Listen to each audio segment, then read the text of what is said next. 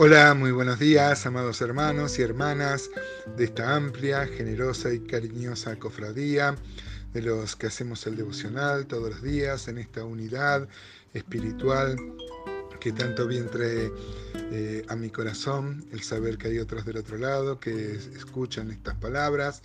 Ustedes saben que este devocional no tiene mayor pretensión que compartir mi propio devocional y enriquecernos todos juntos con, que, mm, que me devuelven. Hoy nos toca ver el Salmo 131, un salmo muy breve, un salmo de tres versículos nomás, pero como pasa muchas veces en la escritura, cargada de significado y muy aleccionador para nosotros porque el tema que trata va al hueso, a lo profundo de nuestro corazón, trata el tema de la humildad, de humillarnos ante Dios y de confiar y de confiar en Él. Eh, toda pretensión de grandeza esconde siempre cierto orgullo y no la humildad. Si Dios levanta a algunos hermanos, bueno, que lo haga Él, pero no porque las personas se crean eh, esto. Es más, en los ejemplos bíblicos que tenemos muchas veces ha sido una gran, una gran ruina. Y hay una metáfora, una comparación muy interesante con un niño destetado que vamos a tratar de aplicar a nuestra, a nuestra vida. ¿no? Siempre, hermano, Dios resiste a los soberbios, da gracia a los humildes. Así que eh, ya conocer a Dios es lo más grande de la vida. ¿Qué más podemos pretender? Esto no es una incitación a la holgazanería, pero sí a esperar en Dios. Si Dios quiere eh, darnos una posición de grandeza, eh, bueno, nos dará las fuerzas también para no envanecer nuestro corazón. Pero lo malo es desearlo, poner nuestro corazón, nuestro interés en eso, ¿no? Uno si lo desea debe pedirle a Dios, la sabiduría es pedirle que Dios este, obre en nuestra vida, ¿no? Eh, acá la comparación con un niño destetado que tiene este salmo nos hace recordar que el Señor dijo que hay que ser como niños, ¿no? Eh, un niño no tiene mayores planteos, eh, no tiene mayores pretensiones, disfruta, eh, juega, ¿no es cierto? Y así nosotros deberíamos ser. Recuerdo una frase que a mí me enseñó mucho.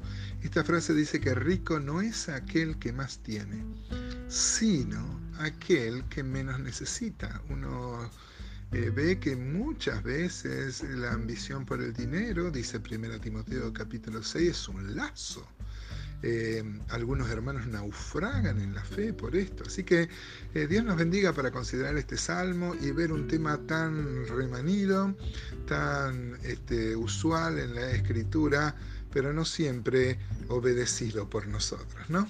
Es un salmo de David, como mucho estamos viendo el salmo 131 hasta el 134 es, el cántico, son los cánticos de las subidas, lo que usaba el pueblo de Israel en sus peregrinaciones, y dice, eh, versículo 1, Jehová, no se ha envanecido mi corazón, ni mis ojos se enaltecieron, ni anduve en grandezas, ni en cosas demasiado sublimes para mí. Mire cómo David reconoce, y David fue un rey, sin embargo, una cosa es la posición que uno tiene y otra cosa es creerlo. Hay creer, creérnosla.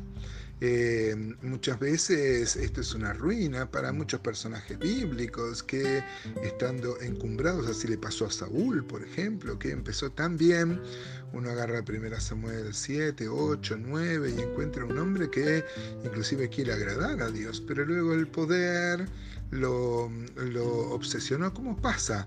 Como pasa muchas veces, ¿no? Por ejemplo, Ezequías también en un momento, gracias a Dios que se arrepintió, pero el reinado de Ezequías hubiera tambaleado mucho y otro hubiera sido el balance. El balance que hace Dios es que fue un hombre que agradó a Dios, pero también tuvo un momento de zozobra donde todo, todo podría haberse ido por la borda. Si uno lee Segunda Crónicas 33, 24, dice, en aquel tiempo Ezequías se enfermó de muerte y oró a Jehová quien le y le dio una señal, mas Ezequías no correspondió al bien que le había sido hecho, sino que se enalteció su corazón y vino la ira contra él y contra Judá y contra Jerusalén.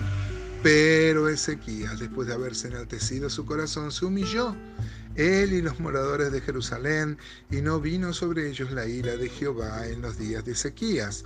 Y tuvo Ezequías riquezas y gloria, muchas en gran manera, y adquirió tesoros de plata y oro, piedras preciosas, perfumes, escudos y toda clase de joyas deseables. Asimismo hizo depósitos para las rentas del grano, del vino y del aceite, establos para toda clase de bestia y aprisco para los ganados. Adquirió también ciudades y atos de, de ovejas y de vacas en gran abundancia, porque Dios le había dado muchas riquezas. Este Ezequías cubrió los manantiales de Gión, la de arriba, y condujo el agua hacia el occidente de la ciudad de David y fue prosperado Ezequías en todo lo que hizo. Mire cómo el texto remarca que él se humilló, se enalteció, eh, ahí estuvo en el borderline, como dicen los muchachos hoy, ¿no? Eh, Proverbios 6 y 7 dice que los ojos altivos, la lengua mentirosa, son las cosas que Dios este, aborrece, ¿no? Proverbios 16, 5 también dice, abominaciones a Jehová, todo altivo de corazón y ciertamente no quedará impune. Mire el versículo 2 y el versículo 3 dice, en verdad que me he comportado y he acallado mi alma como un niño destetado de su madre, como un niño destetado. Está mi alma, espera, oh Israel, en Jehová desde ahora y para siempre. Mire esta metáfora, comparar con un niño. El apóstol Pedro dice que uno como niño debe desear la palabra, pero acá está como un niño destetado que espera que la madre le provea, un chico que recién acá sale de, este, de, tomar el pecho, todavía no es, eh, no tiene la, la, independencia que le, dan, que le dan los años y que en lo espiritual llega a ser algo muy grave, ¿no? Ojalá, hermanos, seamos como niños, como dice el apóstol Pablo en Romanos, seamos niños ingenuos para el mal, pero no este, niños en cuanto a que seamos chiquilines, sino niños, sobre todo, en la, en, la ambición, ¿no es cierto? Eh, querer es que nuestra mayor ambición sea agradar a Dios, sea contemplar su rostro, sea esperar en Él. Si Dios quiere darnos algo más, bienvenido sea, nos dará también la capacidad para administrarlo como mayordomos que somos y la responsabilidad que tenemos en cuanto al compromiso con la obra, que es una forma de adorar también lo que le damos a Dios para el sostén de su obra. ¿Qué tal hermano? ¿Cómo te agarra este salmo? Tu corazón se enaltece, tus ojos son altivos. Ojalá, hermanos, nos humillemos delante de aquel que si nos humillamos nos exaltará cuando fuera el tiempo.